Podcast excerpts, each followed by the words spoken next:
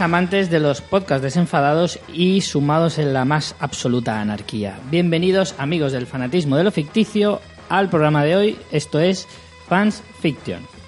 En nuestro episodio número 23 de la segunda temporada y el 43 en total. Eh, hoy hemos venido a divagar. A partir de ahora no me voy a presentar yo el primero, que es de mala educación, así que voy a presentar primero a mis compis. María Santonja, he tenido ahí la, La ten- tentación. la tentación, pero no, Santonja. Que hoy está de permiso de su rehabilitación en su adicción a los juegos de mesa. Aunque me temo que esta noche igual recae. Sí, es que no me lo estoy intentando dejar, no, no mientas, ¿sabes? También está conmigo eh, Ángel Montenegro, sobre el que cae una poderosa maldición gitana en la que si no dice, digamos, la palabra digamos diez veces al día, toda su familia morirá. Digamos que es verdad. Y yo soy Richie Fintano, eh, que me quiero reencarnar en Bender de Futurama en el año 3014. Qué guapo. Sí, sí, ya lo tengo pensado todo. Tiene los puros comprados y tal. Sí, sí, sí. Bueno, pues el programa de hoy va de noticias y de críticas. Tenemos un montón de cosas que contar respecto a, a eso, a que tenemos películas pelis acumuladas general. de hace un montón. Correcto. Y bueno, os contaremos un montón de, de noticias calientes que hemos visto Si Pero- tienes calientes, la gente puede llevarse a engaño. a ¿eh? engaño, ¿no? Bueno, yo lo dejo ahí. y ala. Pero cuéntanos primero lo del blog, María, que me encanta que lo hagas. Pues como todos sabéis, y soy muy pesada y repito en cada programa, tenéis toda la información de nuestro podcast en fansfiction.es. Ahí tenéis los métodos de contacto, nuestras redes sociales, podéis echar un vistazo a episodios antiguos. Y, y nada, y también cuando colgamos el episodio siempre hacemos una entrada muy mona con sus fotos, sus textitos, A veces con sus información negritas, adicional. sus enlaces. Qué bonito. Todo mu- muy, bien, muy bonito y muy bien pensado. fansfiction.es. Correcto. Hoy, antes de empezar, tengo un par de cosas que decir. Una es que hoy tenemos un Previously, que hacía un montón que no teníamos ninguno, que es del, del, vamos, el capítulo anterior. Estuvimos hablando de películas mitológicas y hablamos de Teseo, Perseo y Heracles. Y yo me quedé con la duda de decir que qué cojones era cada uno y que por qué siempre ha- hacían lo mismo y que si eran la misma persona. ¿Y por como qué la siempre- Santísima Trinidad o qué? Siempre está Aceos por ahí dando por culo. Claro, entonces lo investigué y ya lo he encontrado. Resulta que Teseo era mortal y fue un rey griego, aunque se decía que era hijo de un dios, pero no de Zeus, sino de Poseidón. Pero se ve que era un rumor nada más. Sí, rumores, Se rumores. decía por ahí, pero que no estaba muy claro. ¿Vale? Que era el protagonista de Immortals, si no Sí. recuerdo mal. Porque era de las películas que estuvimos hablando. Luego Perseo, protagonista de la de Furia de Titanes, sí que era hijo de Zeus y a la vez eh, hijo de una mortal, que se llamaba Danae. Eh, por lo que se convierte en semidios. Y por eso lucha contra los titanes. Vale. Cosa que yo creo que esa la, la han adaptado en la historia de Hércules, la película de Disney. Cogieron la historia de, de Perseo y la, puse- la adaptaron a la de Hércules. Porque Hércules fue famoso por las 12 pruebas de Hércules, no por luchar contra los titanes. Y no puede ser, Es una suposición mía. no claro. puede ser que sea Heracles que viene ahora. Heracles es el otro, pero este Heracles era el que es lo mismo que Hércules. Por eso te digo. Y entonces Hércules hizo famoso en la mitología griega por lo de las 12 pruebas de, de Hércules. Entonces Heracles, que era el tercero en discordia, era también hijo de Zeus y de Alcmena, lo que confirmaba mis sospechas de que Zeus era un polla loca que iba por ahí, vamos, de- se- encanta. sembrando su semilla por todas Me partes. encanta que pones aquí y bisnieto de Perseo por parte de madre. Es verdad, porque era... Teni- vivían en una casica que estaba encima de una charcutería que hacía chaflán. Exacto. Bajo de la Acrópolis, ¿no? Todo esto. Alcmena esta resulta que era una reina mortal, por lo que también hace de Heracles un semidios. Y como decía bien María, que era encima niet- bisnieto de Perseo, por lo que no podían ser la misma persona, ni tampoco podían luchar contra los mismos titanes, porque eso no tiene razón de ser ninguna. Así que ya ha quedado claro. Ya puedo dormir mucho más tranquila, ¿Verdad? Richie, gracias. Así me gusta. Y la otra cosa que quería decir es que la semana que viene no tendremos programa. Oh. Oh, madre mía. Vamos a cogernos un día de fiesta. ¡Bien! Sí, sí, sí. Nos vamos a coger un día de fiesta por la Semana Santa. ¿eh? Y No pueden eso- ser dos. Ah, no, que nos has dicho que nos das uno para, para fiestas de Alicante, ¿no? Claro, querían dos, porque esta gente se cree que, que aquí hay jauja. Y entonces les he dicho que uno ahora, esto es como los días de los funcionarios, se tienen que repartir. Bueno, eh, los trabajadores en general, ¿sabe, Richie? No, pero es que mi padre es funcionario y tiene unos días ahí que se los reparte durante el año como quiere. Eso es lo que te dicen a ti. El caso es que la semana que viene no tendremos programa, ya tendremos que volver a la semana siguiente. Que lo sepáis. Y bueno, con esto ya terminamos eh, la introducción y nos vamos a nuestras noticias de hoy que no son tan breves. No. Mr. No, Quitanieves. no. Aquí están noticias breves para servirle, Mr. Quitanieves. Y empezamos con recuperando nuestra gran minisección de tío. micrológicas. Esta Bien. sección tan mal rollo.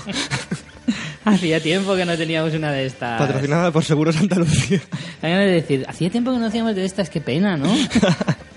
es una sección tan, tan- de tanto jolgorio y alegría. Ya te digo. Bueno, pues, ¿quién se ha muerto, Ángel? Pues se ha muerto Mickey Rooney, tío. ¿Sabes? El mítico actor. Pero bueno, no tenía nada más que 93 años el Nada chico, más. ¿sabes? La verdad es que siempre duele cuando se van tan jóvenes. Claro. A mí siempre me sabe mal porque tienes una vida ahí que no la has Y disfrutado. encima sufriendo, ¿sabes? Muerte natural, sufriendo y todo. Que igual se durmió, que, que, que se murió durmiendo o algo así. Estaría muy bien, la verdad. Muerte a 93 años y natural, me la pido. Pues Está eso, el mítico. Es que también es eso, tiene una carrera que empezó en el 26 y acabó. Bueno, el 26 con la película Not Be Trust y, y luego acabó la, su, su filmografía en 2011 con una película que se llama The Muppets, no sé si te suena, pero. Esa es la de los... Esto, Los teleñecos. Sí. Esa fue su última película. Así que el tío tiene una carrera realmente importante. Con cuatro, creo es cuatro años, eh, empezó ya a trabajar. Sí, creo que fue uno de los primeros Sí, niños prodigios. prodigio de Hollywood o de los más famosos, desde luego. Sí, mira, nació en el 22 y... Casi, primer- casi al mismo tiempo que el cine. Y en el 26 ya, ya, pat- ya ten- estaba en, en las pantallas. Uno de sus apodos es The Mick, Sí. que no sé qué significa. O de Mike. No, no, Mick. Ah, de, de Mickey. No sé. Ni puta idea. Ah, ¿no? Bueno, pues es la noticia. Una Pues eso, es una lástima. Nosotros, hombre, a nosotros ya nos ha pillado un poco un poco lejos su trayectoria y sí, yo lo cono- se- se- nosotros lo conocemos de nombre, pero yo sinceramente no he visto ni una de sus películas. Le he visto hacer algún cameo de películas más recientes, creo que sale en la película de esta La noche en el museo, me parece, ¿En serio? la comedia y tal. Pero Sí, sí que sale. Sí que sale, ¿verdad? Sí, sí, que Sí. sale. pero bueno, tiene dos Ah, tiene un Oscar honorífico de Sí, en el 1982. Ya pensaban que se iba a morir por aquel entonces. Y bueno, y, Cuando can- dan los honoríficos es un poco Sí, así, sí. yo lo siento, pero... y fue candidato, pues, a ver, ¿cuántas veces? Cuatro más. Sí, cuatro veces más. Pero no, no ganó ninguno. Y bueno, tuvo el premio ese que se daba antes, hace muchos años, pero ahora ya no se da en, en la academia, que es el premio juvenil de la academia.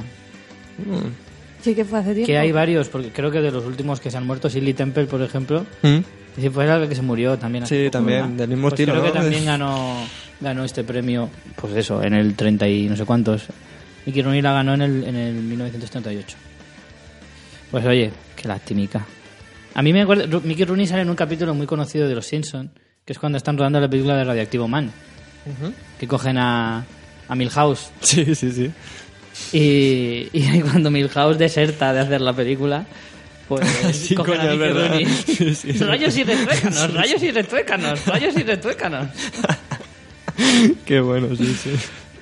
Y eso es todo lo que conozco yo a Mickey Rooney. en realidad. Bueno, en fin. Eh, hombre, aquí, si le echas un, un- un vistazo a la filmografía. Me te puedes aburrir. Creo que hay- sí. En, Wikipedia creo que hay dos páginas seguidas. pero es que hasta 2011, que fue la última película que, que has comentado, Sí, son como, yo qué sé, es que no las voy a contar porque están en lista, no, hay muchísimas. pero que pueden haber 60 o 70 o a lo mejor Y más, más, ¿eh? más, seguro que más. Sí, sí. Qué bestialidad, pero bueno. Pues nada, adiós, descansa en paz. Iba a decir adiós muy buenas, pero Muy buena. descansa en paz, que queda más bonito. Venga, siguiente noticia, antes de que empiece a decir más tonterías. Bueno, pues que resulta que ahora todo el mundo quiere hacer series. Dentro de nada las planchas Roventa van a hacer series.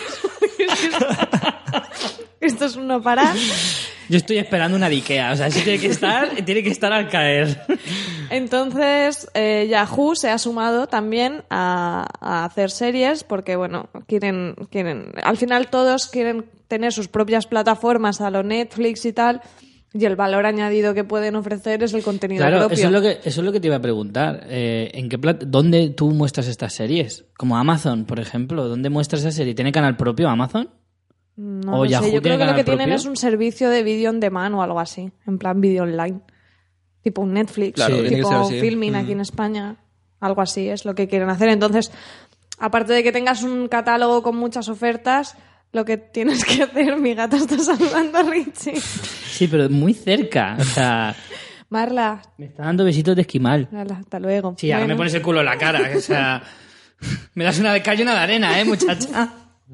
Bueno, que se nos va.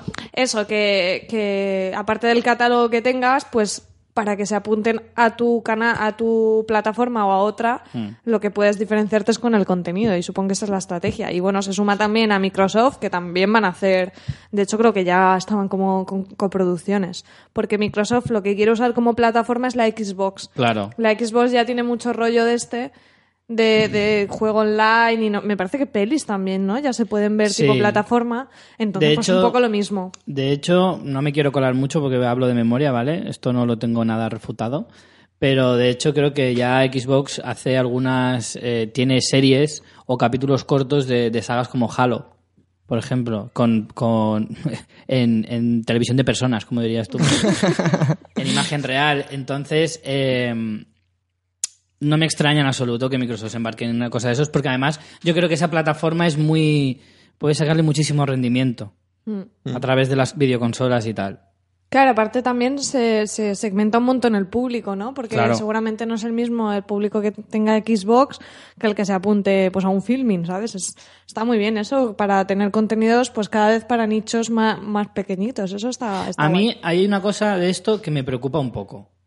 Eh, y es, por un lado está muy bien que se, que se abran las plataformas, que cada vez haya más plataformas para ver series y contenido audiovisual de ficción en general. Pero por otro lado también te puede pasar un poco como, como ha pasado con la TDT. Pones muchísimo, muchísimas eh, posibilidades y al final se reparte tanto el público que caen. Como está pasando ahora en España, que por cierto se van a cerrar Pero muchos canales que de el- TDT. Sí. Es algo de lo que tendremos que hablar próximamente. El Antes, mercado sí. de Estados Unidos no es el de España. Entonces es que era inviable la TDT. Pero estamos en las mismas, en las mismas proporciones. Si tú vas No. perdiendo adeptos porque se reparten mucho los, televi- los telespectadores, No, pero no no es comparable, Richie. Piensa que es a nivel de toda Europa. Es como si fuera toda Europa entera. ya, pero si tú, vamos a ver, tú haces unas previsiones de una serie bajo, pongamos en Estados Unidos, una serie en abierto. Si el mínimo para cancelar una serie, digamos que son 10 millones de espectadores o, o 20, eh, si tú repartes, si das muchas más opciones y repartes más el público, de esos 10 o, o- o 20, se te pueden quedar en 5 o 6. Hombre, sí, está claro que es más arriesgado, pero también piensa que, que las, las plataformas que van por suscriptores, la ventaja que tienen es que ya saben con el presupuesto con el que cuentan de una manera mucho más ajustado que una televisión eh, de una network que depende de la publicidad para saber sus ingresos, con Pues lo que depende de la audiencia. Ya, pero tú, esas Canal plataformas Plus, si de pago- produces, sabe que tiene tantos suscriptores, que por tanto sus ingresos son tantos. ¿Sabes? Esas, es mucho esas plataformas de pago pueden quitarle, pueden quitarle eh, A espectadores a las networks, por ejemplo. Pues quizás, no lo sé. No digo que salgan perdiendo todos, sino que hay algunos que sí que pueden salir perdiendo más que, que otros. Pero bueno, ya veremos a Pues ver qué esa sale es la ahí. noticia, daremos seguimiento. Yo ya como ya no doy de sí de ver tanta serie, ya esto es, es que es un despropósito. O sea, no, no, que me parece estupendo, pero que es como más no, por favor. Claro, es que llega un punto en el que quieres ver tantísimas cosas, pero no hay tiempo físico en un día para verlas. En fin, continuemos con la siguiente noticia. Esta es bastante curiosa. Eh, hace poco vi un artículo muy bueno que me hizo mucha gracia de fotogramas.es en el que hablaba de los, de los remakes o secuelas que se están preparando de películas muy míticas de, de los años 80, 90 o vete tú a saber, incluso más antiguas. Qué miedo, ¿no? Y entonces eh, me encanta porque el título del artículo es 20 remakes o secuelas que preferiríamos no ver. Lo cual ya el título te deja bastante inquieto. Y eh, el artículo empieza con eh, la secuela de Top Gun. Es que, claro, algunas de estas que están en este artículo se llevan hablando muchísimos años. Sí. Han ido cambiando de directores, de actores, de productores, de estudios, de todo tipo, ¿vale? Y, y- y es curioso porque luego también de estas 20 que os voy a nombrar así rápidamente, a ver cuántas acaban siendo de verdad una película real. Vale. Que o sea, otra. pero es rumor, rumor que te cagas Sí. esto, ¿no? Algunas sí, otras no. Hay algunas que yo ya sé que están confirmadas, Mm. pero, pero hay otras que me cuesta mucho creer que lleguen a buen puerto, la verdad. Empezamos por la de Tonga, la de Top Gun, la segunda parte. Hostia, imagínate, ¿no? A Tom Cruise ahí. Claro, un Tom Cruise mm, Bastante cambiado. pasadito ya. Sí, sí. Eh, la, la película fue dirigida en su momento por Tony Scott y lo que pasa es que el productor No podrá Jerry volver a dirigir, ¿no? que es una apuesta bastante segura en el mundo de Hollywood, es el que ha admitido que, que se está preparando. Iba a pegar una. ¿Eh? Que iba a pegar una sobre Tony Scott y Top Gun 2 y un puente.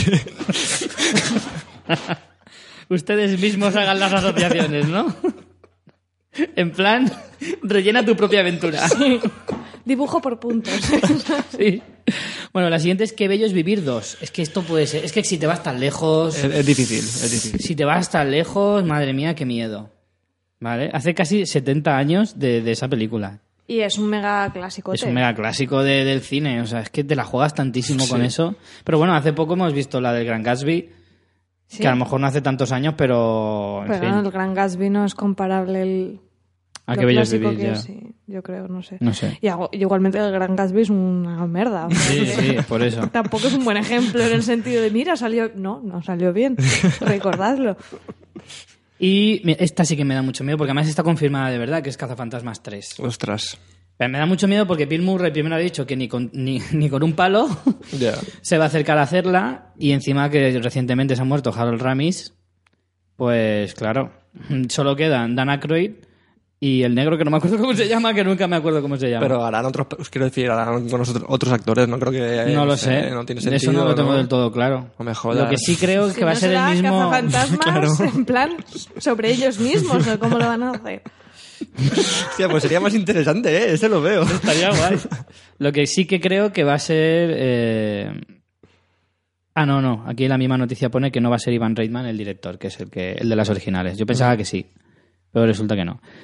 Otra importante, Los Inmortales, para el año 2017. Los inmortales. Esta sí que, esta sí que la vería. Esta, esta le pega. Esta, Esta sí que la vería porque no es una película tan mítica y si renuevas cambiando los actores, recordemos que el protagonista era Christopher Lambert junto a Sean Connery. Mm. Esta película es que es muy buena. Pero el problema, que según pone aquí en la, en la noticia, es que la productora de la película es Summit, que es de la saga Crepúsculo. Y entonces da miedito un poco. Sí. O sea, eh, los inmortales con gente de 17 años, ¿no? Vamos a ver. No me extrañaría. En plan, ver. todo guapete, muy depilados, incluso con el la brillantina que les quedó de Crepúsculo. Si le quedó algo, claro. No sé yo, ¿eh? No sé yo si les quedó. Otra que esta sí que me da mucha curiosidad porque espero que sea el mismo actor, que es el Superdetective en, en Hollywood. Ostras. Cuatro. Esta sería secuela. Ostras. Esta no sería un, Eddie Murphy, un pobre, remake. pobrecico. Eddie Murphy, ahí a tope. Eso sí me gustaría verlo a mí. Eh, de esta hablábamos la semana pasada, que es la precuela de Lo que el viento se llevó. Hablábamos la semana pasada porque Sí. se, había- se, estren- eh, se lanza el libro en, en octubre. Mm. Ya hablábamos la semana pasada que no se sabía de película, pero aquí dicen que lo más probable es que sí. Bueno, Pues esto es como lo de que bello vivir. Jugarse la vida un poco. A saco, pero bueno. Luego también una peli del oeste, Grupo Salvaje, que también... eh, está, no sé, pone que Will Smith la iba a producir y protagonizar. hostia, no le salió bien Wild Wild West, tío. ¿Por qué hacemos hacer algo Cuidadito así? con eso. Y bueno, el film de- dirigido por Sam Peckinpah en, en su momento, pues a ver en qué queda eso. Eso sí que me suena más a, a bulo, fíjate. Mm. Como esta también, la segunda parte de Blade Runner, que también llevan hablando de Sí, ella. la verdad, bastante pero tiempo. décadas, ¿eh? Sí. Décadas. Bastante tiempo, sí. Esta sí que no me lo creo. Mm. Eh, Mer- My Fair Lady, otra de, del Otra año Catapún, que que, no. meterte ahí es... Uf. Dirty Dancing, Dirty Dancing, pero que remake o... De Dirty Dancing no queda claro. No lo especifica. Joder. Está muy bien escogido el título, ¿eh? De remake que Sí, preferirías. es que no? claro, la Madre mayoría de mía, estas qué películas palo. es en plan, ¿a qué, ¿a qué viene un remake? ¿Esto qué viene? Sí, sí, sí. ¿Esto qué- a qué viene ¿A qué en el mundo? Claro. Pues hay Story, pff, Otra que tal, madre la historia mía. interminable. Hostia, Bueno, la historia interminable. aún, aún sí que le da un poco más de margen. Sí, pero con, con el tipo de películas que están haciendo así, no sé, ¿sabes? Últimamente, pues eso que decías tú, juego, eh, Crepúsculo, juego de Ender, así como de novelas adaptadas a un que público este, más adolescente. A fin de cuentas siempre es el miedo que te da de quién lo coja. pero es que eso Cambia también- mucho dependiendo de quién se encargue de, de este tipo de Yo películas. creo que es importante que la producción esté dirigida a quién. O sea, si van a hacer eh, que todo el mundo pueda ir a ver esas películas, al final lo que pasa es eso. Quiero decir, que tú abres, abres tu argumento o hacer las cosas para que todo el público pueda verlas sin ningún tipo de restricción como pasa en Estados Unidos. Entonces, pues pasa como los juegos del hambre y esas cosas, que para que lo vean los adolescentes tienes que hacer otro tipo de película Claro. y guardarte un poco como, o sea, el tema de violencia y todo ese de... Claro, el problema es que muchas veces en Hollywood se restringen ellos mismos porque Claro, claro, quieres abarcar sí, sí. muchos públicos. Eso a es, veces eso es. ese es el error. No, es el error. para mí. Más, que da miedito, y no porque sea una peli de terror, Poltergeist. Ostras, Poltergeist. Es que a mí esas cosas no sé, porque es que la- como el cine de terror actual es muy Mm. concreto, Muy flojete. Hombre, teníamos una.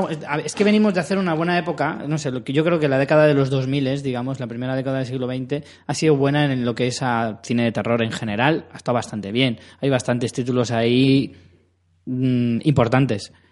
Pero ahora, a- en esta última, en esta década reciente, la veo, veo que ha decaído un poquito y meterte en un clásico como este. No sé yo, ¿eh? Bueno, tampoco es demasiado, digamos, eh, terror psicológico, ¿no? Que es un terror que también está basado mucho en efectos especiales, en una casa, no sé, voy a ir- quiero decir que La es forma muy... es que muchas de estas películas, mira, por ejemplo, ahora vienen los Gremlins. Hostias. Son películas que a lo mejor están adaptadas a su época. Sí. Y adaptar esta película a esta época a lo mejor no es tan acertado. Te va a chirriar seguro. Te claro. va a chirriar, porque el humor que tenía Gremlins en su momento era bestial. Y el humor que hay actualmente, el que triunfa ahora mismo, no sé si pega en una película como esta. Sí. Y ese es el problema. Bueno, ya termino casi con Los pájaros de Hitchcock, madre mía. Joder, qué nivel. Sí, ya- Eso huele a telefilm mierder, pero... Como, como olía el de Psicosis de Gus Van Sant. Que también olía a mierder que flipas. Ni lo llegué a ver este. Rescate en Nueva York, esta sí, esta sí que me molaría. Aquella pedazo de película de John Carpenter con Carrasel de, de, Ah, titular, sí, iba a sí, decir, de protagonista. Pero es que además agüita los nombres que se están, que están sonando, eh, Jason Statham o Tom Hardy. Ostras, Tom Es que Hardy. esta sí que molaría. Qué bueno. Es que estas películas sí que son muy adaptables Mm. a esta época.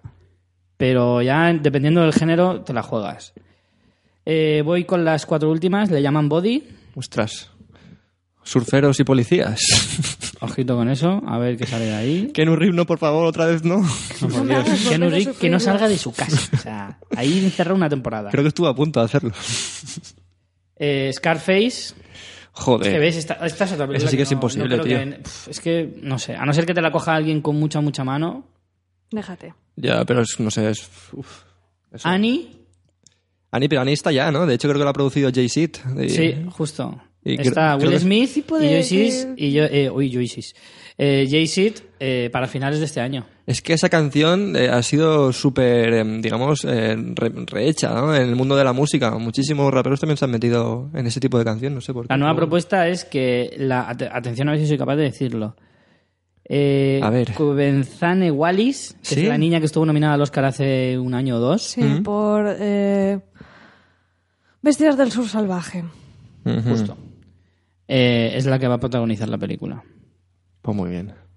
Y para terminar, la última es, atención, que esta sí que me ha gustado un montón. Agárralo como puedas. Ostras. Agárralo como puedas Joder. con Ed Helms de protagonista.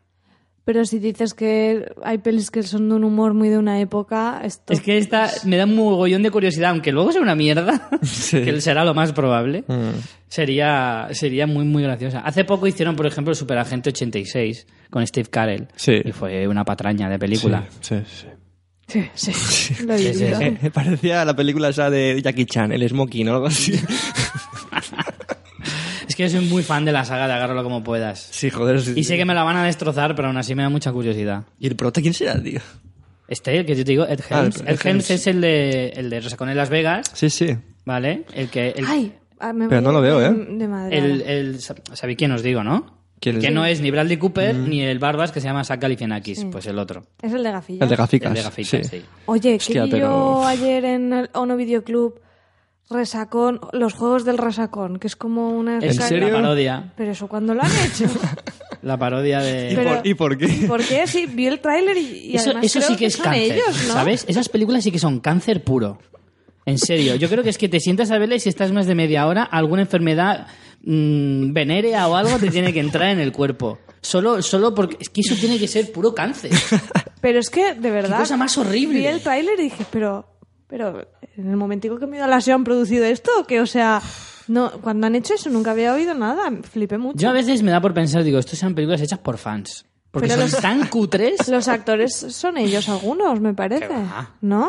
Se parecerán mucho, pero no. Es que lo vi en, ¿sabes? En el Ono Videoclub te pone tráiler ahí en pequeñito, en una pantalla pequeña y no, no se veía bien, pero ya me extrañaba porque digo estos actores, pero, pero sí, sí, lo flipé mucho. Pues ahí queda. Bueno, pues esas son las películas que se preparan como secuelas o remakes. Y bueno, tenía razón fotogramas, no sabemos si queremos verla. La verdad que da no, miedo. yo sí lo sé. No sé. No quiero. La gran mayoría ninguna. Bueno, pues hasta ahí. Siguiente noticia. Pues la siguiente noticia es que Sean Penn dirigirá a Javier Bardem y a Charlize Theron en, en su nueva película que se llama The Last Face. Se ve que han estado trabajando hace poco en, en una película Sean Penn y, y Javier Bardem, una película que se llama The Gunman, y como que han hecho buenas migas y... ¿No está liado él con la Charlize? ¿Quién? ¿Son ¿El Penn? Sean Penn? Sí que me suena. Sí, que, sí, que fue como, ay, ya no está con Scarlett, no sé qué, y yo, ay, qué pena. Pero es que Y luego hace mucho dijiste, que no está con Scarlett, ¿eh? Porque Scarlett está a punto de casarse. De hecho, está embarazada y todo. No lo sé, no me entero mucho. A mí no me ha llegado la invitación a la boda y nada. Claro, no. No he abierto el buzón, igual, ahí está, no sé. Yo creo que sí que están juntos estos dos, pero no estoy seguro. Pues esta peli sí le pega mucho a Sean Penn, ¿no? Una película así que, que trata de un drama, es un drama que es- está en África y es sobre dos doctores. Charlize Theron y Javier Bardem son dos doctores que están ahí, pues eso, de ayuda humanitaria sobre todo y tienen que, que ver pues cómo se afecta todo el tema de estar ahí ayudando a, a- a la gente en África y sus problemas personales en, en el... no sé. Tiene pinta de que Sean Penn es una película, película de Sean Penn. Una película sentida. Sí, sí, sí. Después Pues de, sí hacer de- rutas salvajes, Sí que deben de estar juntos porque aquí veo varias, varios enlaces en Google que dicen que desean adoptar un hijo. Pues si Hombre, no, pues no. si están juntos o son muy amigos o... Porque yo tampoco entiendo eso, adoptar a alguien con- conocido. Así... Y en esta peli también va a salir la, la chica de la vida de Adele, Adele Exarchopoulos. Qué bien te salido, Como una ¿eh? periodista. Veremos. Después de la película de la vida de Adele, que a mí no me dejó nada contento, como sigue. Pues tiene varias eh, películas ya, son pen de director, ¿eh? Sí, sí, sí. Yo vi la del ¿Viste? juramento, aquella de Jack Nicholson. La verdad es que no me gustó demasiado. Me pareció algo aburrida. Pero está bien. también es verdad que la vi hace un siglo y medio. Sí, la más famosa es la de Hacia Rutas Salvajes. Sí. Pero hacia rutas salvajes. Ah, sí, sí, sí. Vale, no A mí sí me gustó. ¿Hacia Rutas Salvajes? Sí, porque me gusta la historia también. A mí me parecía un poco, Aunque tonto- dices, un poco eres- tonto.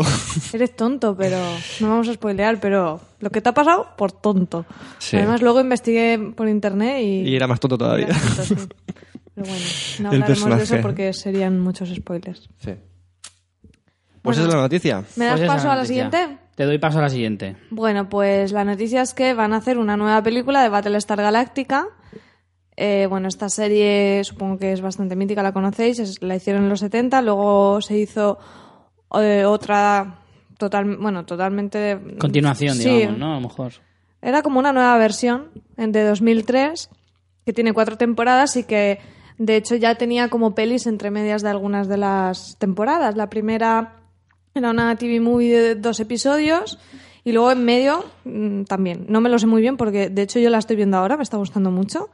Acabo de empezar la segunda temporada. Estoy ahí a tope con los Cylon.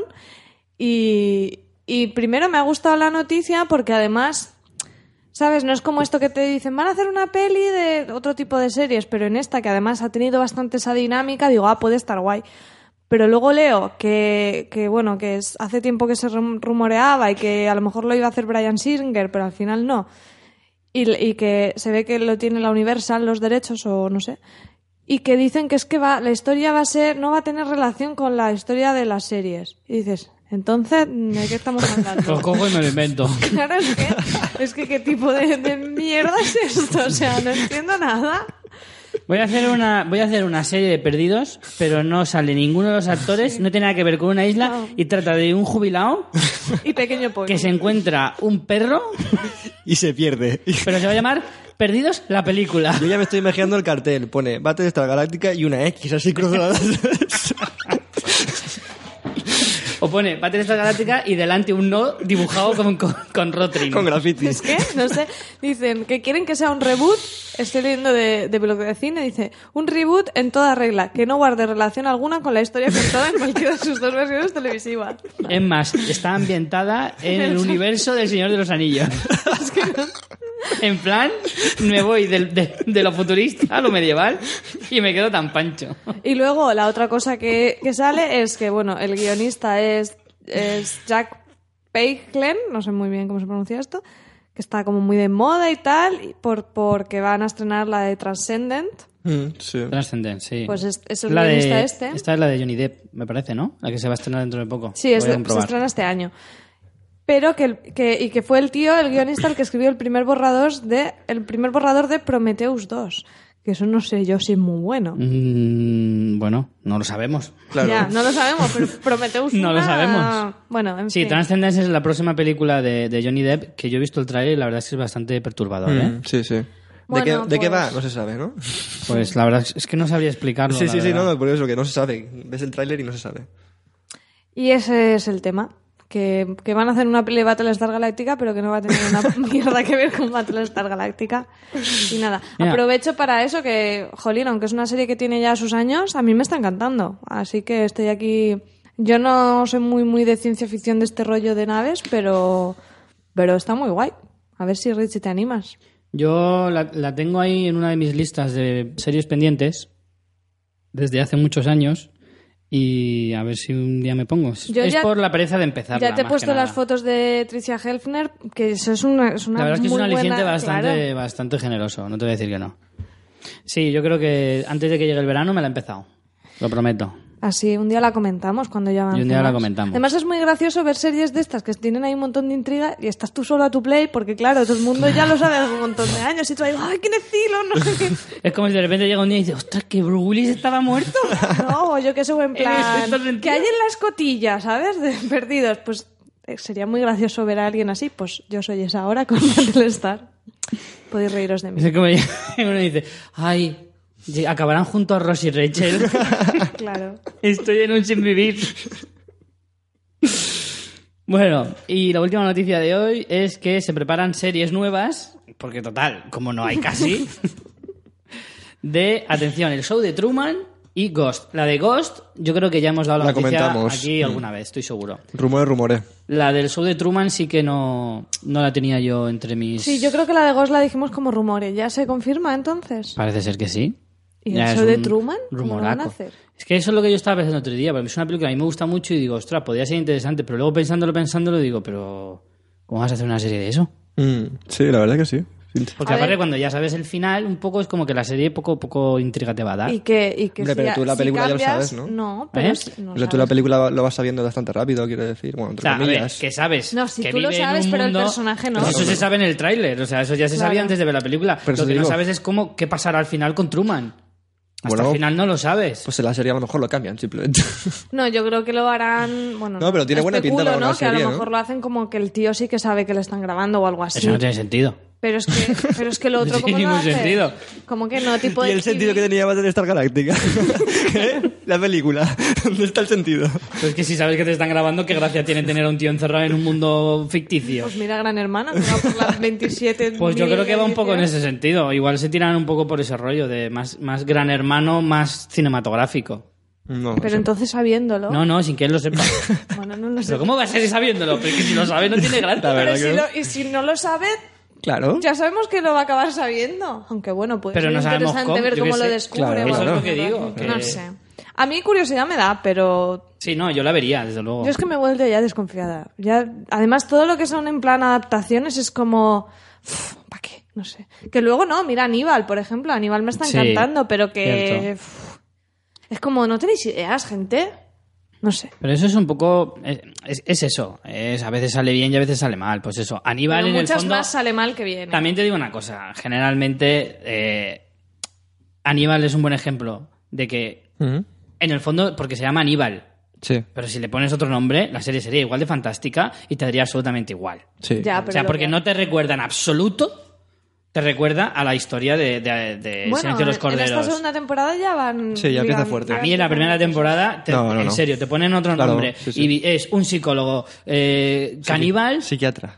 perdón, un psiquiatra caníbal y, y en el fondo no, no varía tampoco tanto la historia, No. aunque le cambies el nombre ya está. Es que, no sé. Es igual que vosotros porque no habéis visto Bates Motel, pero yo me he visto la primera temporada y es un poco lo mismo. Es en plan, tú quieres poner el universo de psicosis, pero en realidad, si no, si lo llamas de otra manera, es solo, Pero- es pura, puro marketing. marketing, sí. no, es otro, no es nada más. Pues ahí queda. Y la de Ghost, pff, es que la de Ghost sí que no le. Es que no, le veo chicha, me, ¿no? me vuelve una comedia romántica o algo así, porque si no. No sé, esa sí que la veo bastante difícil, no sé. A lo mejor el prota es el personaje Whoopi Goldberg que va conectando ahí con fantasmas o algo. O sea, un entre fantasmas de Es esa, un ¿no? puerto USB, va conectando. todo el mundo. en fin. Bueno, pues hasta aquí nuestras noticias no tan breves. Eso es.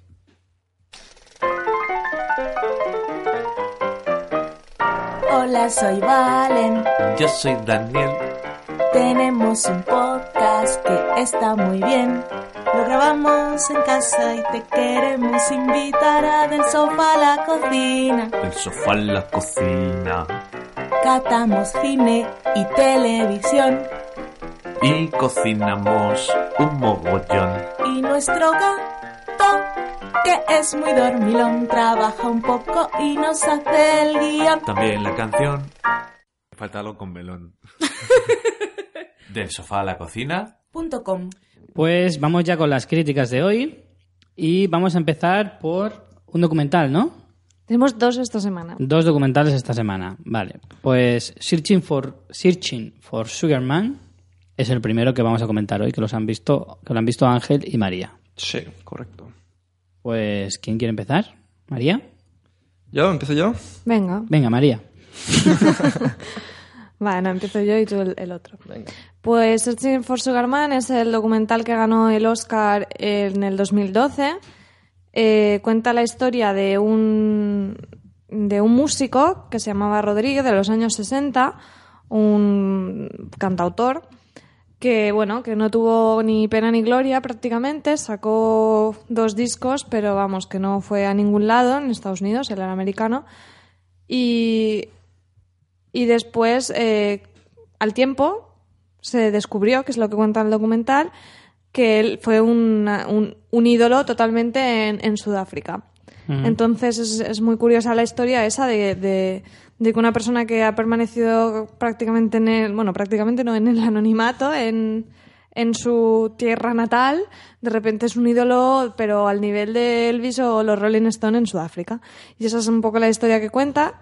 Formalmente el documental está muy bien porque tiene una estructura narrativa muy interesante y combina pues eh, video como piezas musicales tipo videoclip de la música de, de- de- de- del protagonista de Sisto Rodríguez con entrevistas y creo que está muy muy bien llevado es, eh, es- no es muy largo dura 87 minutos es de Suecia el director Eso es lo más curioso, ¿no? Que encima es de producción sueca. Sí, sí, sí, sí. No sé, supongo que, hombre, yo creo que mucha gente ya sabréis la historia de, de este hombre porque luego trascendió un montón y bueno, tampoco quiero contar más porque casi que si no la sabéis mejor. Sí, yo creo mucho que mejor. disfrutaréis más del documental. Pero el caso es ese, que, que el documental este ha tenido, o sea, aparte del Oscar, que obviamente es un reclamo, tampoco te creas tú que hay un montón de gente que ni ha visto las pelis que han ganado el Oscar en esta categoría.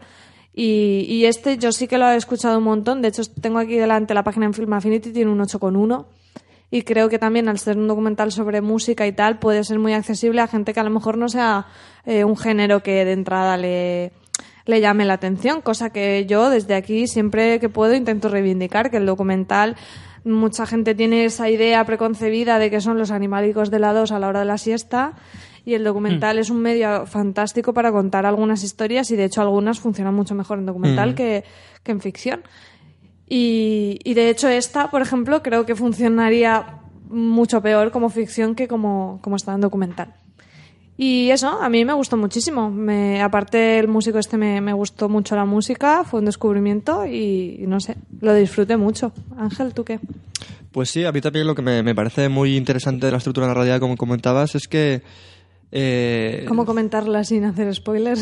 Sí, es difícil y lo que me gustó es el, cómo lo hacen como investigación, ¿no? Desde el, rollo película, thriller, ¿no? Que, que ha pasado, incluso eh, cuando te presentan al personaje que, que hace la investigación ya te dice que no tiene ni idea de, de- del tío de qué ha pasado con él, e incluso eh, que ha oído que se suicidó en uno de sus conciertos. No sé, como todos los rumores que pueden haber en, en cuanto a su muerte. Y sobre todo lo que me quedé bastante fue con, no sé, con la parte musical. La parte musical, como, como decías tú, en Sudáfrica eh, es totalmente un éxito eh, su música y cómo, se, cómo la música se hace icono en el, en el movimiento revolucionario de, de- del apartheid, ¿no? Eh, Sí, como sobre- ese mensaje caló mucho más en otro país que en el suyo propio. Sí, sí, y también eso, eh, como la necesidad a lo mejor de él expresarse, ¿no? De la expresión propia y cómo esa expresión luego la gente la, Forma- la adapta sí. y lo, lo forma como un icono y sirve para una revolución, digamos, Sí, para eh. liberar, liberar a la gente, eso me parece muy interesante. Sí, ese, ese, esa idea de la música como fuente de, de cultura, como mecanismo de expresión, como transmisión de ideas y tal, es, está muy, Claro, muy está- bien reflejado. Aunque sea un tema, bueno, tampoco indirecto, pero no, sí, no, no, es, No, no, es muy directo, es sí, muy- sí. Sí, sí. Por eso, ¿no? Es como ciertas eh, palabras, como, no sé, eh, cosas que nunca, había, nunca habían oído en Sudáfrica, que esa, esa persona, Rodríguez, cantaba hacia esas cosas y como, como ellos, digamos, le- les abría la mente de una forma y, y eso, que como icono de, de la revolución. Muy, muy interesante, sobre todo el documental. Y tiene una parte ahí thriller que te, te engancha. Aparte de los momentos musicales que son muy muy buenos, como decía María, una recreación incluso a trabajo a dibujada, ¿no? Muy, muy bonita. Yo creo que en el tema de los documentales, mucha gente, en los, que, los cuales yo me incluyo hasta hace bien poquito, lo reconozco, eh, siempre se tiene una imagen como que es demasiado eh, voz en off, con imágenes de archivo y, y que, y entrevistas de vez en cuando y que, poco, y que no sale de ahí. Y no es cierto. Claro. Muchas veces es lo que tú dices, le puedes dar un tono de thriller, les Sí, puedes sí. dar una ambientación que te hace la película mucho más dinámica, mucho más entretenida y que además es informativa porque evidentemente es un documental. Sí, sí, incluso con, Entonces, eso también se ha modernizado en los últimos años. Sí, sí, incluso eso que con que pueden hay documentales con giros de guion espectaculares que ni que ni cine negro, ¿sabes? Que, ni thrillers. que muchas veces son historias tan sorprendentes y te sorprenden más precisamente porque son reales Claro. que a lo mejor lo verías en ficción y dirías, madre mía, qué Ni flipaos". siquiera aunque fuera una ficción basada en un hecho real, no te lo llegas a creer No, del no, todo. no. claro. claro, y entonces funciona mu- mucho. O sea, es este caso, eh, no sé, me viene por ejemplo a la cabeza otro documental que me gustó mucho que se llamaba Garbo, sobre un espía español, también fascinante la historia y bueno, si quieres ya el que viene a continuación Enlazamos, ya ¿no? es más sorprendente aún. Este, f- fíjate que Searching ha tenido mucho más reconocimiento, pero bueno, yo como no soy muy ducha en el campo musical, eh, el otro me ha gustado todavía más. O sea, a mí el de Impostor. Hmm. De Imposter. de Imposter, siempre lo digo mal, che. El impostor de imposter. Imposter, el póster. Me, buah, me ha encantado, pero venga, Ángel. Venga, ya que estáis, empezar Pues con sí, Imposter. eh, la premisa de, de- Es la otra, peli- es otra de las películas de las que vamos Sí. a hablar hoy. La premisa de, de este documental del, del Reino Unido dirigido por Bart Layton es eh, básicamente la desaparición de un niño tejano en 1994 y que tres años después lo encuentran en Almería. Fíjate, Fíjate. en un pueblo de Almería. Y pues eso, eh, esto, este documental sí que es mucho más eh, entrevista a cámara, digamos, ahí sí que hay un momento así, pero Pero tiene partes ficcionadas también. Sí, sí. Lo interesante de este documental es que el personaje principal, ese niño, te lo presentan. De adulto. Te lo presentan de adulto. Entonces el niño, supuestamente el niño, por eso lo de el, el impostor, no tiene nada, no, o sea, no es ningún spoiler porque ya te lo te presentan en la película. De hecho el título es así. Eh, aparece desde el principio y te narra la historia como, como otra parte de, de la familia que estaba buscando al niño. O sea, ahí ves, estás como esperando también el encuentro, ¿no? De eso. Porque el tío no tiene nada que ver con el niño. El niño es un niño rubio de ojos azules y el tío es un tío francés, moreno. Y, y estás muy interesante porque no sabes qué, qué coño está pasando. O sea, tú realmente, o sea, te presentan el personaje ya como un impostor. Entonces te estás esperando de Y que eh, te, en qué él te esté punto. contando esos hechos reales Sí. a cámara, que, que parece un colgadísimo el tío, o sea...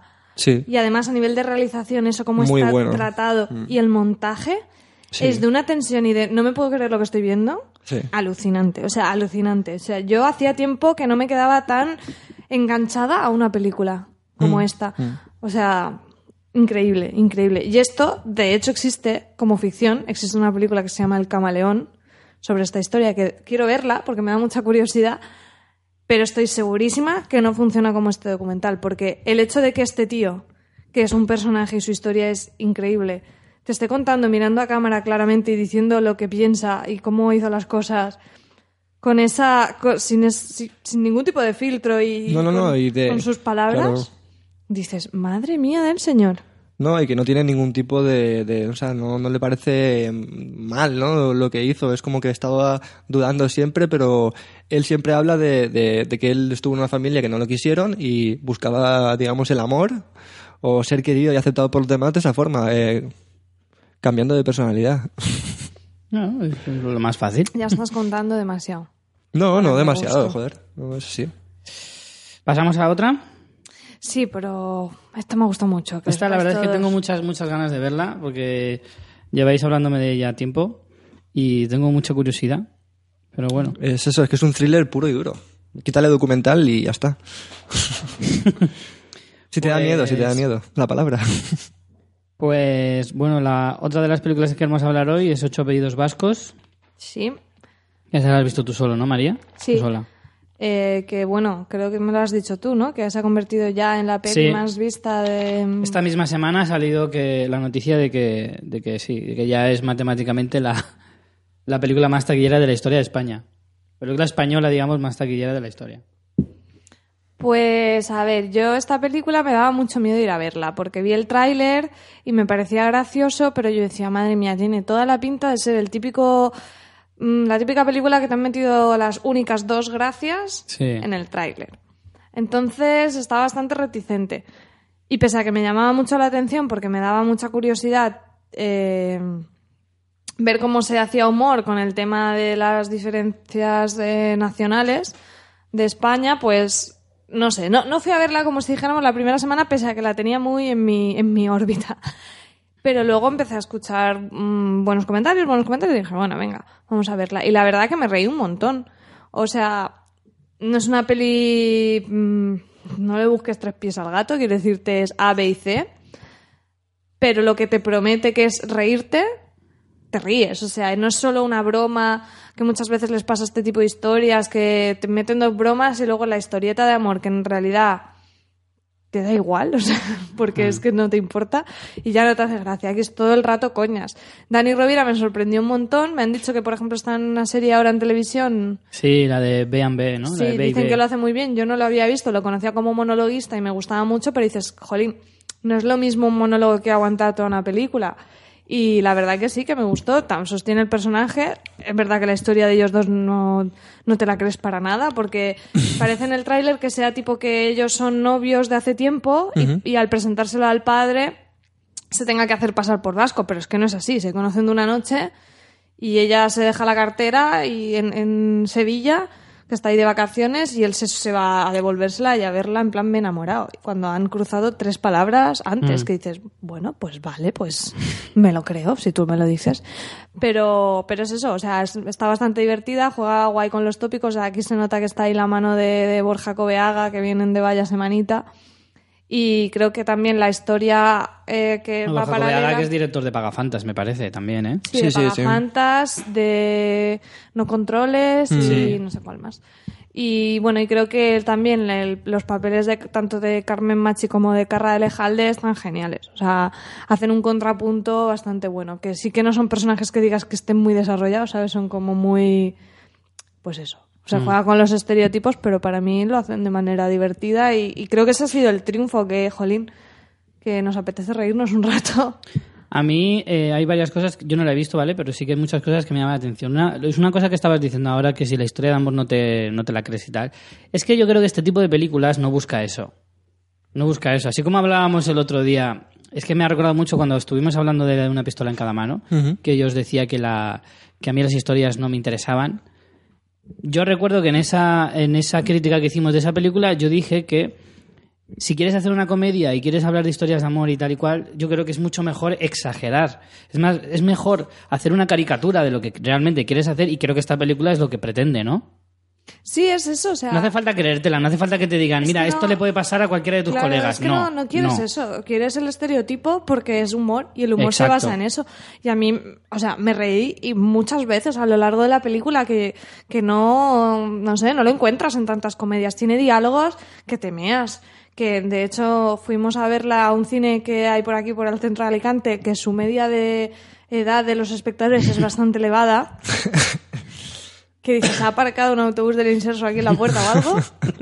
Y, y bueno, también sabes que los- la gente mayor suele... Si algo le hace gracia, se ríen exagerados. Es como que no Sí. tienen términos medios. Pues aquello era un festival, ¿sabes? La, la sala de cine era una fiesta. De hecho, en un momento se oía un hombre en plan ¡Ay, ay, qué me ahogo, qué me ahogo! Y esto no, en, esa- en esto esos no es una cines, ficción, ¿eh? en esos es cines real. tendrían que tener entrada para ambulancias. Yo creo, ¿eh? Porque es verdad que la media de edad asusta. Por eso te digo, creo que tiene un humor como muy para, para todos, que Hmm. le puede gustar a todo el mundo y es, es que es eso, que es lo que pretende. Y, lo- y tiene diálogos muy graciosos, es un humor, eso, de diálogos, réplicas Hmm. y, y, en- y bueno, Dani Rovira está genial. También hay que destacar que el director de esta película es Emilio Martínez Lázaro. Sí. Mm. que es, es muy conocido en España por hacer comedias muy buenas como por ejemplo eh, El otro El lado de otro la lado cama, de o, la los cama. o, o su secuela Los dos lados de la Sí, cama. comedias muy buenas como las, sí. las Trece Rosas. una No, bueno, en, este, ca- en ese caso no, ¿vale? Mira que vas ahí a, a pillar. Pero no, si precisamente iba a decir que ha vuelto a su, a su rama de, de la comedia porque se había desviado en, los- en las últimas películas que había hecho. Se había desviado. Sí, es un desviado. Y después aquí en Film Affinity sale, pero yo creo que es. Mm, no sé, aquí pone que es proyecto anunciado por Telecinco Cinema, pero Mm. no sé. Que va a haber una secuela que se llamará ocho apellidos, de ocho apellidos vascos que se llamará ocho apellidos catalanes. Nueve. Nueve, creo que va a ser- llamarse. Nueve, Nueve apellidos, apellidos catalanes. catalanes, Aunque yo también vi una noticia el otro día que ya estaban registrados los nombres de ocho apellidos catalanes y ocho apellidos madrileños. Alguien fue ahí súper listo, ¿no? Dijo, vamos a ir rápido por si acaso. No, que seguramente fuera la misma productora diciendo, ostras, lo hemos petado con esta, nosotros nos lo guardamos esa baza y si, y si Claro. nos da por ahí, bien, pero... Lo que pasa es que aquí, por ejemplo, estoy viendo la ficha esta de Film Affinity, que ya te digo que es todo como muy en el aire, y me pone como reparto el mismo reparto. Daniel Sí. Rovira, Clara Lago, Carmen Machi y Carra Lejalde. Y, o sea, aquí eran mm, vascos y andaluces. No sé dónde están los catalanes aquí, pero bueno, no lo sé. Eh, bueno, eso. El rollo de American Horror gente- Story, ¿no? Sí. Un True Detective Van a hacer de española en catalanes. hacer de también ahora. Bueno, eso, supongo que un montón de gente la habréis visto. Mandarnos vuestros comentarios, pero Mm. eso, no sé, a mí sí que me gustó. Yo recomiendo verla. Yo me gustaría verla Sí, yo también. también la veré, la apuntaré para verla. La verdad es que Mm. tengo ganas. Mi madre me dijo de ir a verla, así que igual un miércoles de estos baratos Pues nos, sí. arri- nos arrimamos.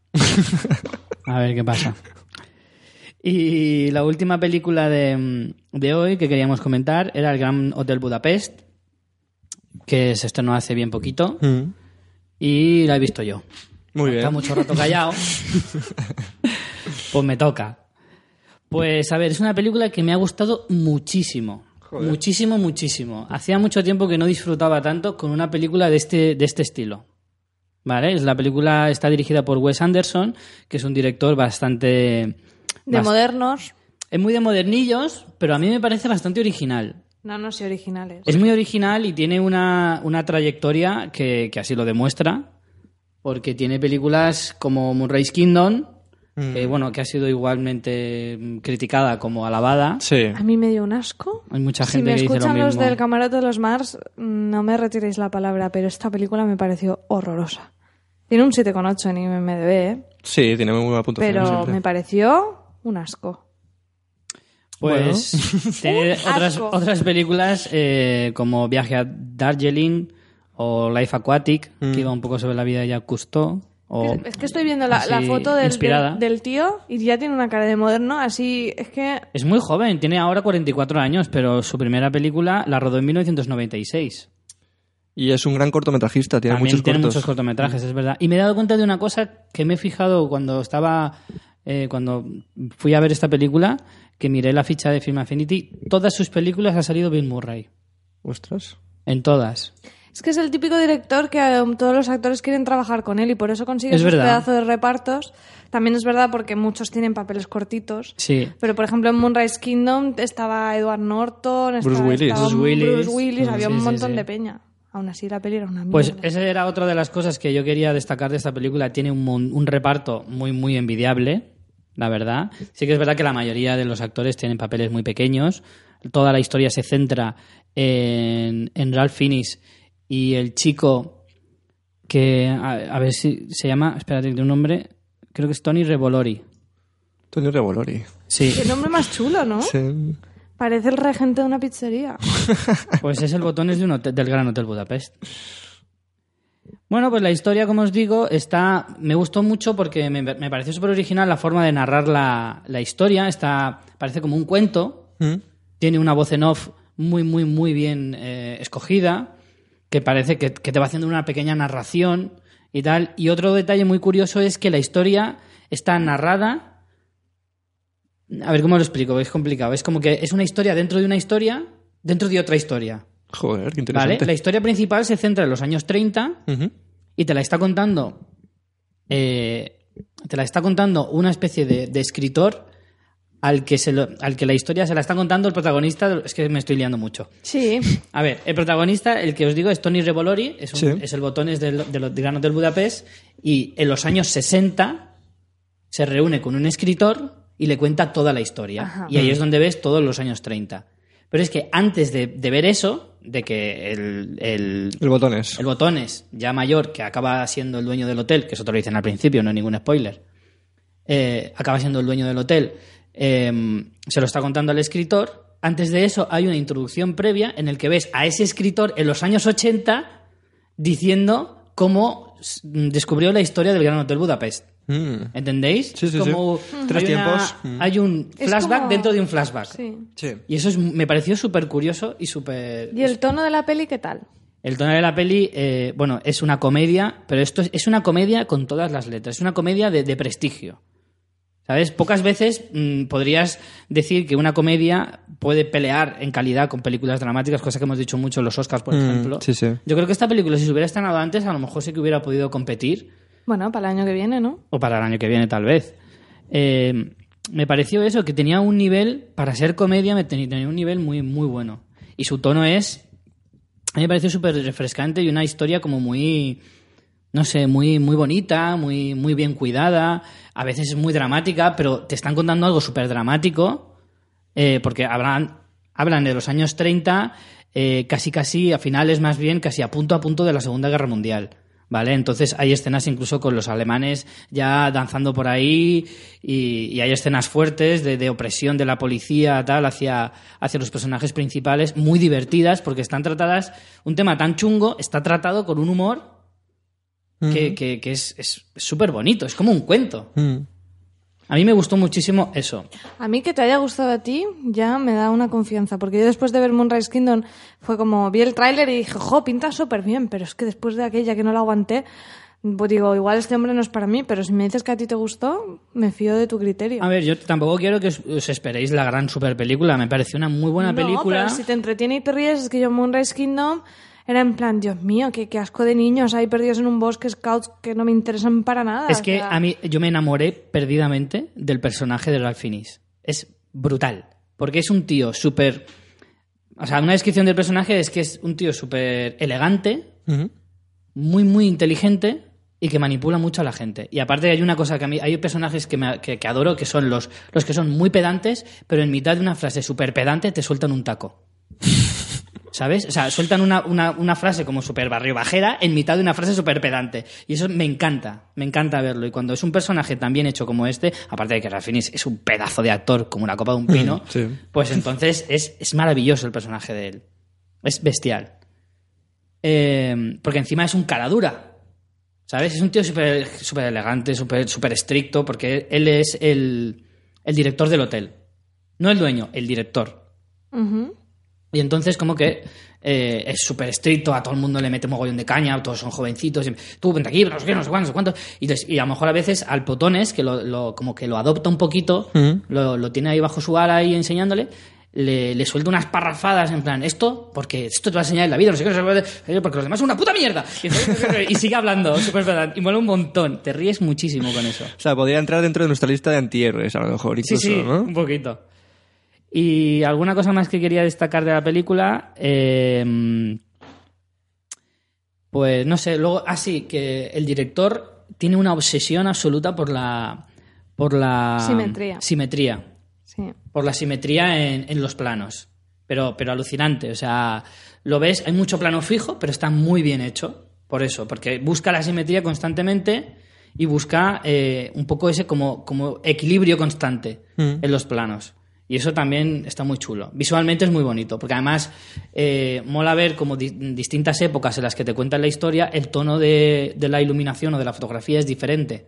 Cuando está en los años 30, que es como el relato principal, es más cuento y hay muchos más colores en tonos pastel, eh, mucho más vivos y tal. Te vas a los años 80, eh, perdón, a los años 60, que el, el- el dueño, que es el que está narrando la historia a ese escritor joven, se lo está contando con mucha nostalgia. Mm. Porque lo está contando cuando él era joven, cómo llegó a hacer todo. Está muy guay, ¿eh? Está muy chulo y está todo como mucho más. Porque el hotel está ya más viejo, hay mucha menos gente, porque en los años 30 el, el Gran Hotel Budapest era la leche, pero en los 60 como que había decaído mucho. Mm. Y estaba súper vacío, mucho Pero me- silencio. Me, gusta mucho eso que dices de que la fotografía y toda la estética de la peli Cambia según la se época. adapta según el tono de la, Sí. de la historia y de, y de cómo lo vivían los personajes. Eso me parece muy interesante. Está, Un está poco Tim. Burton ahí, rollo Big Fish, ¿no? Esa historia que van Sí, cambiando, ¿no? De, un poquito. de dirección artística. Un poquito, sí.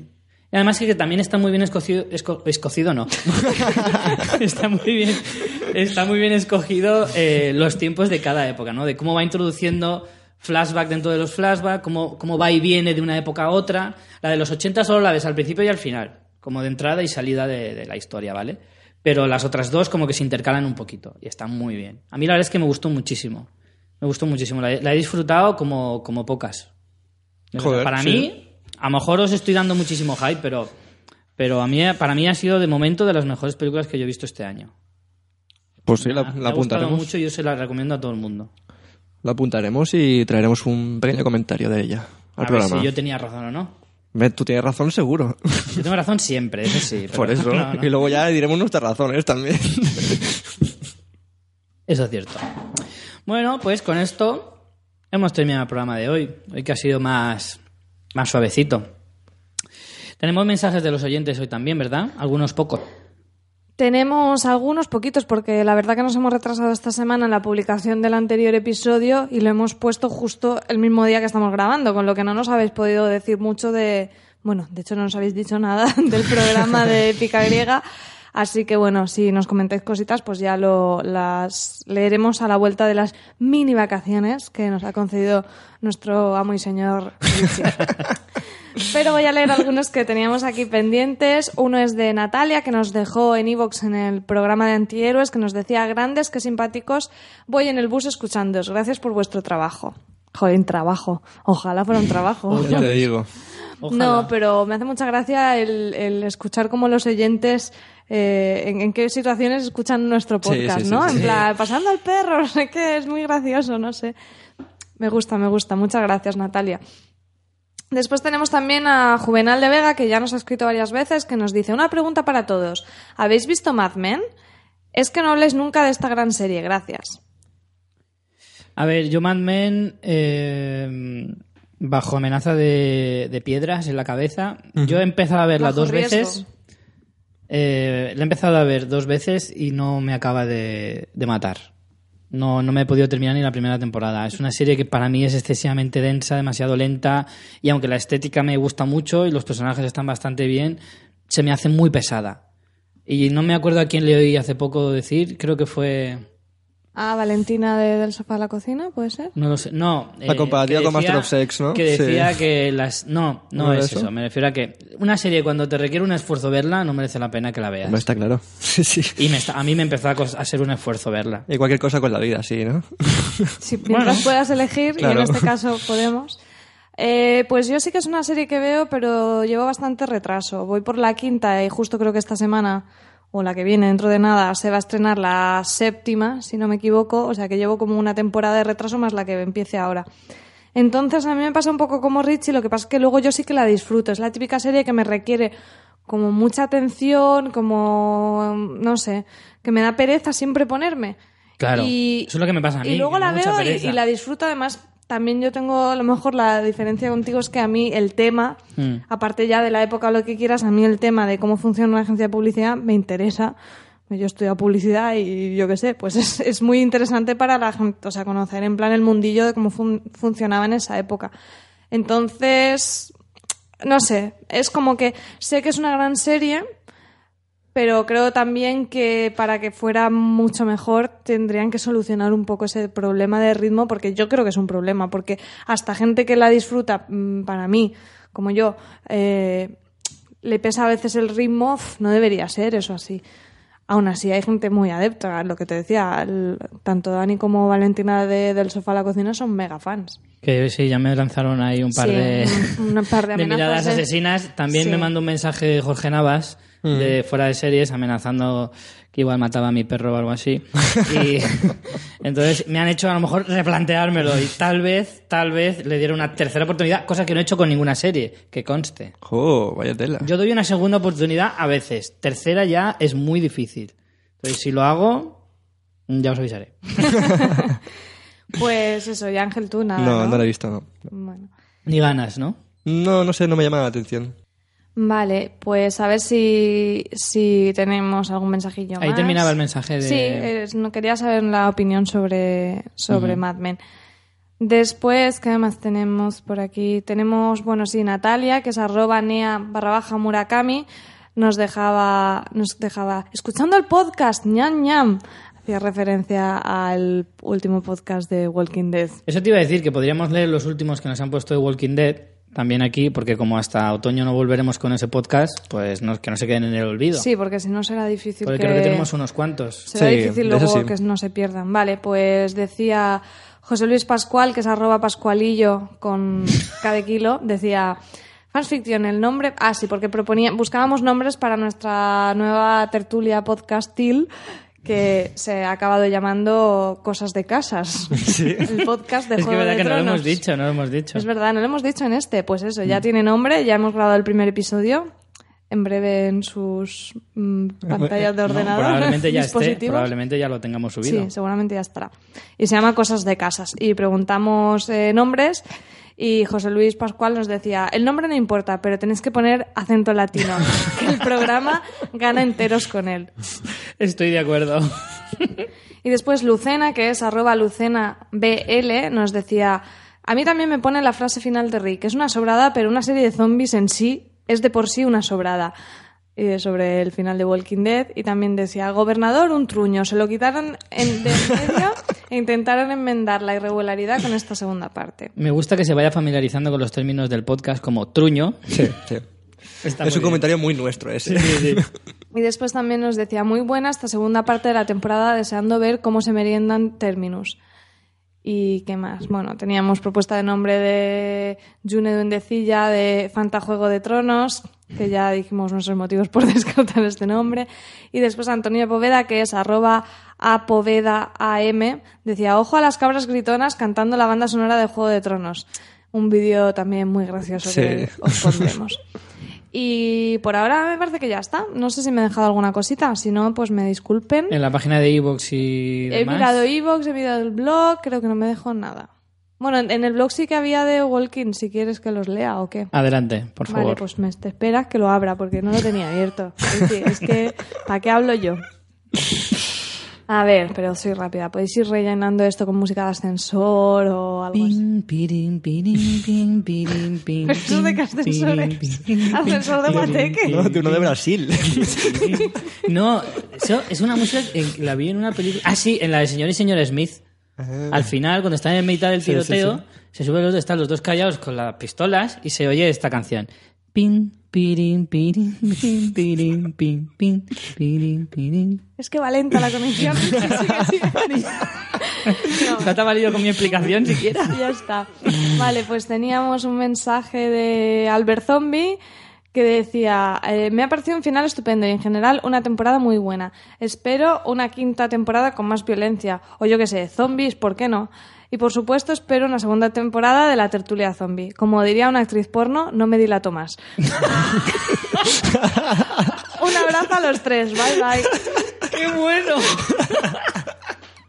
Me encanta, me encanta. Ay. Y eh, ya está, no voy a leer ninguno más, porque con esa no me dilato más. Ya, no. Ahí hemos dejado el nivel muy Ahí arriba ya. Hay que saber cuándo parar. Bueno, pues eh, vale, antes de irnos, las recomendaciones de cada semana. Hoy yo os recomiendo, eh, os recomiendo una página de Facebook de un chico que tiene que ser un cachondo mental, que se llama Sinopsis de Cine. Únicamente os metéis en Facebook, la buscáis como Sinopsis de Cine y la encontraréis No, la primera. Richie, qué mal enseñado te tengo. Ah. Que en el blog aparece. Ah, vale. Y os pondremos el enlace. Es Vale, que nosotros os ponemos el enlace y así Si os tuviéramos que vivir de publicidad del blog o algo así, íbamos arreglados. Sí, sí, Desde sí. luego. Yo soy de los de panfleto en, ca- en la calle y poco más. Muy bien. Bueno, pues es un chico que hace sinopsis de películas que ve, ad- admi- eh, admite sugerencias y hace una sinopsis de esa película un poco a su manera. Yo os digo que la primera vez que la encontré me leí 10 o 12 así de seguido porque me estaba muriendo de la risa. ¿Nos lees una de ejemplo? Venga, ¿queréis que os lea alguna? Por favor, Pues por yo tampoco la tenía aquí, así que pon música de ascensor. Este que es el remix. espera, espera que llama Pitbull. vale, os voy a leer la de... Vale, déjalo. Prefiero un silencio incómodo a que sigas cantando. Nunca me habían dicho algo tan bonito. Bueno, os voy a leer la de Rocky. ¿Vale? Que es la que más me ha gustado de todas. Pero Richie modula, que se note que has hecho un curso de locutor. Eso. Eh, pone Rocky. Bueno, pues hoy he visto Rocky y os voy a contar un poco. La película va de un boxeador que lucha por mantener su ojo izquierdo abierto. El hombre lleva un gorro así de lado como la postal de un, de un cachorro de mastín y no se calla en toda la película. Habla hasta en las letras del final. Va por la calle dando el coñazo a la gente y no cierra la boca ni mientras le están forrando a hostias. Entonces conoce a una chiquina. Esto me hace mucha gracia lo de chiquina porque tiene que ser de algún sitio. Asturias. Asturias, ¿no? Yo creo que por ahí, ¿no? Entonces conoce a una chiquina que es más sosa que una croqueta de tofu. Pero Rocky es romántico como arrastrar de los pelos y la enamora. La relación es muy bonita, con él hablando todo el rato y ella manteniendo sus constantes vitales. Y luego ya le cambia la suerte y le dicen, tú entrena, que es que esto me encanta, tú entrena que te hemos preparado un negro que te va a contar un chiste. El negro mide 6 metros cuadrados, así que él entrena pegando puñetazos a unos filetes y subiendo escaleras, como mi madre en gimnasia de mantenimiento. Además, le ayuda a su cuñado, que, debe como, que bebe como un minero ucraniano y que, es, y que es lo que le da la calidad a la película. Esto de que le da la calidad a la película es muy bueno porque lo dice en todas las críticas y es genial. En todas las sinopsis, perdón. Termina con los diálogos están muy bien porque son el Rocky hablando más que un cuentacuentos argentino y el maquillaje son dos ojos morados. Te la recomiendo si te gustan los puñetazos a un filete o que un negro de 6 metros cuadrados te cuente un chiste. La verdad que es impresionante, ¿eh? Son muy buenas porque Muy son todas así. Joder, qué nivel. Así que yo os la recomiendo muchísimo y, y yo la- le sigo a este chico porque es un mega crack. Y ya os digo, acepta recomendaciones, así que todas las películas que, que queráis que la haga, se lo, le mandáis un mensaje y él las hace. Eh, ¿Qué más recomendaciones tenemos para hoy? Creo que Ángel María. va a hacer spam. Sí, pero lo dejamos para el final. Hombre, claro, por Ah, favor. vale, perdón. Pues yo también voy a hacer spam, me cambio de idea. El siguiente me lo guardo para la próxima. Pues recomiendo un podcast muy chulo que acaba de empezar, que se llama Cosas de Casas. Pero el El completo. podcast de Juego de Tronos. Ahí. Y nada, lo hacen tres chavalillos así, muy majetes, dicen muchas tontas. Y Creemos que están en rehabilitación. Sí, Pero bueno, por aún así. de podcast. Sí. Y nada, es un podcast indicado para aquellos que vean la serie de la HBO, también para los que lean los libros, pero no sean unos... mm, ¿Qué palabra diría? ¿Talifans? Sí, es, la, ejemplo. es la palabra justa. Es la adecuada. Y no quieran spoilear al personal. Talifans kamikaze, además. Exacto. ¿Talifans kamikaze? No. ¿Talifans muy talifans que quieran tanto de Juego de Tronos que necesiten algo más como un podcast? Sí. Adelante. Pero esa es la diferencia. Y, y nada, lo hemos empezado, tenemos el primer episodio ya listito y vamos a disfrutar mucho comentando esta temporada de Juego de Tronos. Buah, pero además de verdad. Os invito a que os paséis, también lo colgaremos en Fansfiction, crearemos también un canal propio para que os podáis suscribir a, a este podcast porque irá en un feed diferente al de fans y os lo recomiendo en plan spam porque es lo que toca. Está curioso. Está curioso. Así os lo digo. Bonito podcast. Y Ángel, Pues una recomendación muy especial, la verdad. Mm, algo muy, muy propio porque es un- el primer videoclip que, que he hecho como realizador, gracias también al grupo Red Velvet Cake, unos alicantinos que tocan muy buena música. ¿cómo es el grupo? Repítelo que se entienda bien. Red Velvet Cake. Vale, pues si alguien lo quiere buscar en YouTube, aún así os pondremos el enlace. Muy bien, Rich, ahí te veo. Pues eso, un videoclip que hemos hecho con, con mucho cariño, de donde ellos estuvieron grabando en un estudio de Alicante que se llama Instant Records. Y básicamente eso, mm, nuestro primer videoclip y el primer videoclip de- del grupo. Y esperemos que os Y guste. que te ha quedado muy bonito, Ángel. Me alegro que os guste a vosotros. Y, y nada, pues que ya también iremos dando más información sobre el grupo porque estamos preparando nuevos videoclips y nuevas cositas también.